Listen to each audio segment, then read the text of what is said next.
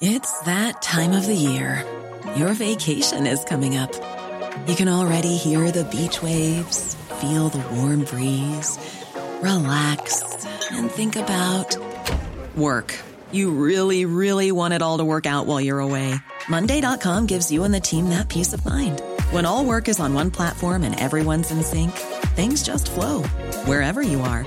Tap the banner to go to Monday.com.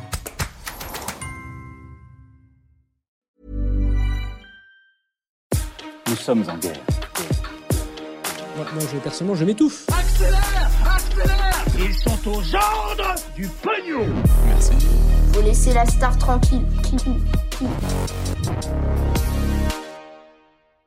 Salut, c'est Hugo, j'espère que vous allez bien. Gros programme, comme chaque jour, on est parti pour un nouveau résumé de l'actualité en moins de 10 minutes. Allez, on commence tout de suite du coup avec un premier sujet à l'étranger. On va parler d'une histoire assez extraordinaire qui s'est passée euh, ce week-end.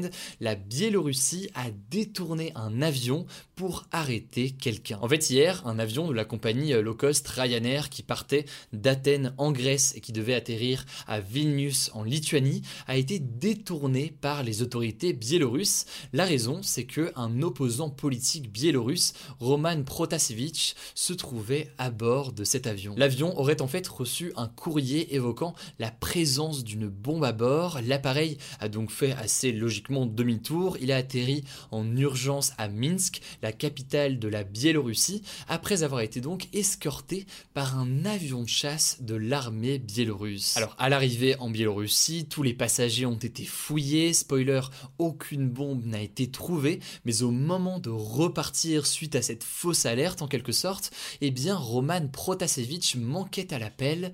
En fait, il fait partie d'une liste de personnes recherchées par le pouvoir biélorusse pour activités terroristes. Il a donc été arrêté. Il faut savoir que cette arrestation s'inscrit dans un contexte politique très très tendu en Biélorussie. Il y a un grand mouvement de contestation qui a eu lieu après la réélection du président biélorusse Alexandre Loukachenko, qui est au pouvoir depuis 1994 et qui est parfois qualifié comme étant le dernier dictateur d'Europe. Protasevich a joué un rôle très important dans ce mouvement de contestation pro-démocratie. Il a notamment diffusé pas mal d'informations sur les manifestations. Il a aussi partagé les vidéos sur les rassemblements et sur les violences policières directement sur son compte Telegram qui compte 2 millions d'abonnés. Alors, même si le mouvement de contestation s'est pas mal calmé ces derniers mois en Biélorussie, les opposants au pouvoir continuent d'être emprisonné et de son côté donc Protasevich risque jusqu'à 15 ans de prison, voire même pire puisque selon une témoin, il a dit aux autres passagers euh, qui étaient euh, dans l'avion qu'il risquait la peine de mort. Alors vous vous en doutez, ce détournement a fait pas mal réagir. Les États-Unis ont exigé d'ailleurs la libération de l'opposant et la plupart des dirigeants de l'Union européenne ont dénoncé une action inacceptable de la Biélorussie. Le truc c'est que la Russie est un allié de la Biélorussie, donc logiquement des sanctions européennes contre la Biélorussie pourraient avoir un impact sur les relations déjà très tendues entre l'Union européenne et la Russie. Bref, situation assez inédite et logiquement du coup, euh, vous le savez, on vous tient au courant dans les prochains jours. Alors on continue avec une actu dont vous avez forcément entendu parler, c'est donc la vidéo de McFly et Carlito avec le président français Emmanuel Macron.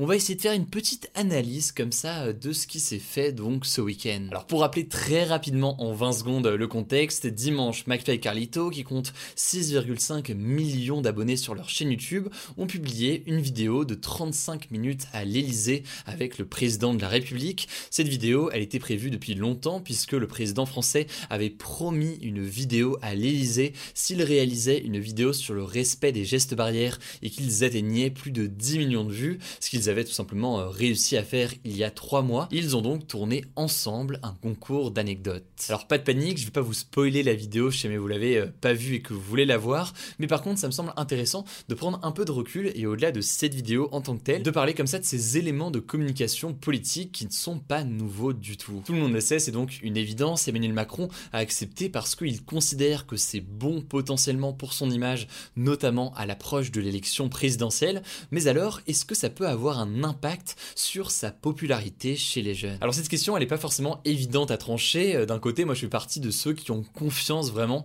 en notre génération. On n'est pas une génération qui est bête, on est une génération qui a, je pense, un regard assez critique sur tout ça, et notamment d'ailleurs à force de passer du temps euh, en ligne. Mais pour autant, eh bien, selon un certain nombre de spécialistes, ce genre de contenu peut avoir un impact sur euh, l'image des différents candidats. En fait, de nombreuses études montrent que euh, même inconsciemment, on peut être influencé par ce type de vidéos. Et à l'approche de la présidentielle, certaines personnes pourraient baser leur vote au moins en partie sur l'affect, donc sur l'image qu'ils euh, vont se faire des différents candidats. En effet, juger quel programme politique est le meilleur parmi tous les candidats, c'est vraiment pas quelque chose qui est euh, facile à faire, y compris d'ailleurs quand on suit euh, l'actualité tous les jours. Mais à l'inverse, savoir si on apprécie ou non un personnage politique en fonction des émissions dans lesquelles on l'a vu, etc., l'image donc qu'on va se faire de lui, bah ça c'est quand même quelque chose qui est euh, plus facile. Et donc certaines personnes vont être tentées,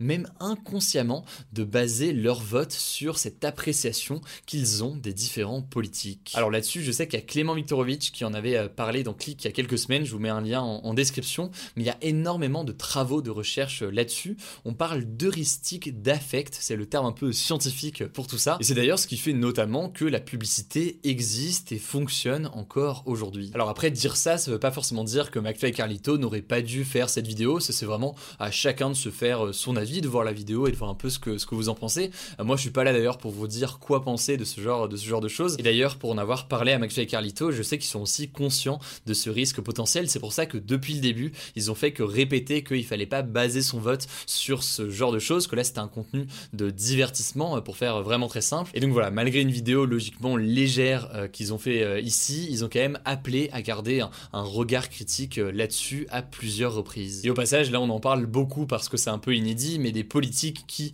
le temps d'une interview ou alors d'une vidéo, d'un contenu, euh, ne parlent pas de politique et veulent paraître plus humains en quelque sorte, c'est pas quelque chose qui est nouveau, tous les politiques le font, ça fait des décennies que ça fait, et en 2017 par exemple, lors de la dernière présidentielle, il y avait une émission sur M6 de Karine Le Marchand qui s'appelait Une ambition intime, et justement cette émission c'était une sorte d'interview, d'échange, où les politiques parlaient davantage de leur vie intime que euh, de politique, tout simplement. En tout cas, cette vidéo a fait beaucoup réagir. Il y en a beaucoup qui ont apprécié. On le voit d'ailleurs dans les commentaires. Il y a aussi d'autres personnes qui ont critiqué, y compris euh, des politiques. L'écologiste Yannick Jadot, par exemple, a déclaré que ce n'était pas en faisant des clips d'influenceurs qu'on allait aider les jeunes. D'autres personnes l'ont aussi accusé de ne pas avoir suffisamment répondu ces derniers mois à la détresse de certains jeunes et notamment euh, certains étudiants. Bref, je vous laisse donc vous faire votre avis là-dessus. Allez, on passe donc au résumé de l'actualité en bref et on commence avec cette première information politique pour commencer rapidement. Le ministre de l'Intérieur Gérald Darmanin va porter plainte au nom du ministère contre Audrey Pulvar, qui est en fait la candidate du Parti socialiste aux élections régionales en Ile-de-France et qui a tenu des propos qui ont fait débat concernant le rassemblement, la manifestation de policiers mercredi devant l'Assemblée nationale. En fait, la candidate de gauche a notamment déclaré que cette manifestation des policiers était assez glaçante et soutenue par l'extrême droite, le ministre de l'Intérieur, Gérald Darmanin, l'a donc accusé de diffamer la police, donc de chercher à porter atteinte à la réputation des policiers en France. Le ministère de l'Intérieur a donc porté plainte contre elle. De son côté, elle dénonce une atteinte à la liberté d'expression. Par ailleurs, plus largement, d'autres politiques ont dénoncé une tentative d'intimidation venant du gouvernement à tout juste un mois des élections régionales. Bref, ça fait fortement polémique la liste d'Audrey Pulvar a elle-même désormais porté plainte contre le ministère de l'Intérieur. Évidemment, on vous tient au courant des suites de cette histoire. La deuxième information, elle n'a rien à voir, c'est une information en fait qui s'est passée euh, ce week-end mais qui est encore dans les débats euh, aujourd'hui. Le groupe italien Manskin qui a remporté le concours musical de l'Eurovision fait actuellement face à une polémique. Son chanteur est accusé d'avoir pris de la cocaïne en direct le soir de l'émission. En fait, depuis l'émission euh, ce week-end, il y a une vidéo qui tourne sur les réseaux sociaux et dans laquelle on le voit faire un geste qui laisse penser qu'il serait en train de sniffer un rail de cocaïne. Que de son côté, l'artiste nie catégoriquement. Alors, suite à ces accusations, les organisateurs ont mené une enquête en analysant les images de l'émission. Les membres du groupe ont aussi euh, passé un test antidrogue et les résultats viennent de tomber. Selon les organisateurs, le chanteur du groupe ne s'est pas drogué. L'Eurovision considère donc que l'affaire est close selon un communiqué. En tout cas, on voulait euh, quand même, au-delà de cette polémique, euh, saluer la performance de la chanteuse française Barbara Pravi qui est arrivée deuxième au concours. C'est tout simplement la meilleure performance française depuis 30 ans à l'Eurovision. Donc voilà, bravo à elle, tout simplement.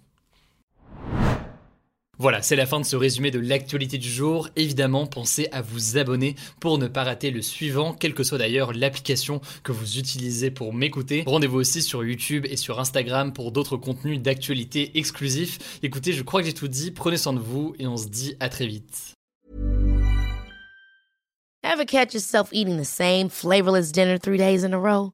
Dreaming of something better? Well, HelloFresh is your guilt-free dream come true, baby. It's me, Kiki Palmer. Let's wake up those taste buds with hot, juicy pecan crusted chicken or garlic butter shrimp scampi. Mm. Hello Fresh. Stop dreaming of all the delicious possibilities and dig in at HelloFresh.com. Let's get this dinner party started.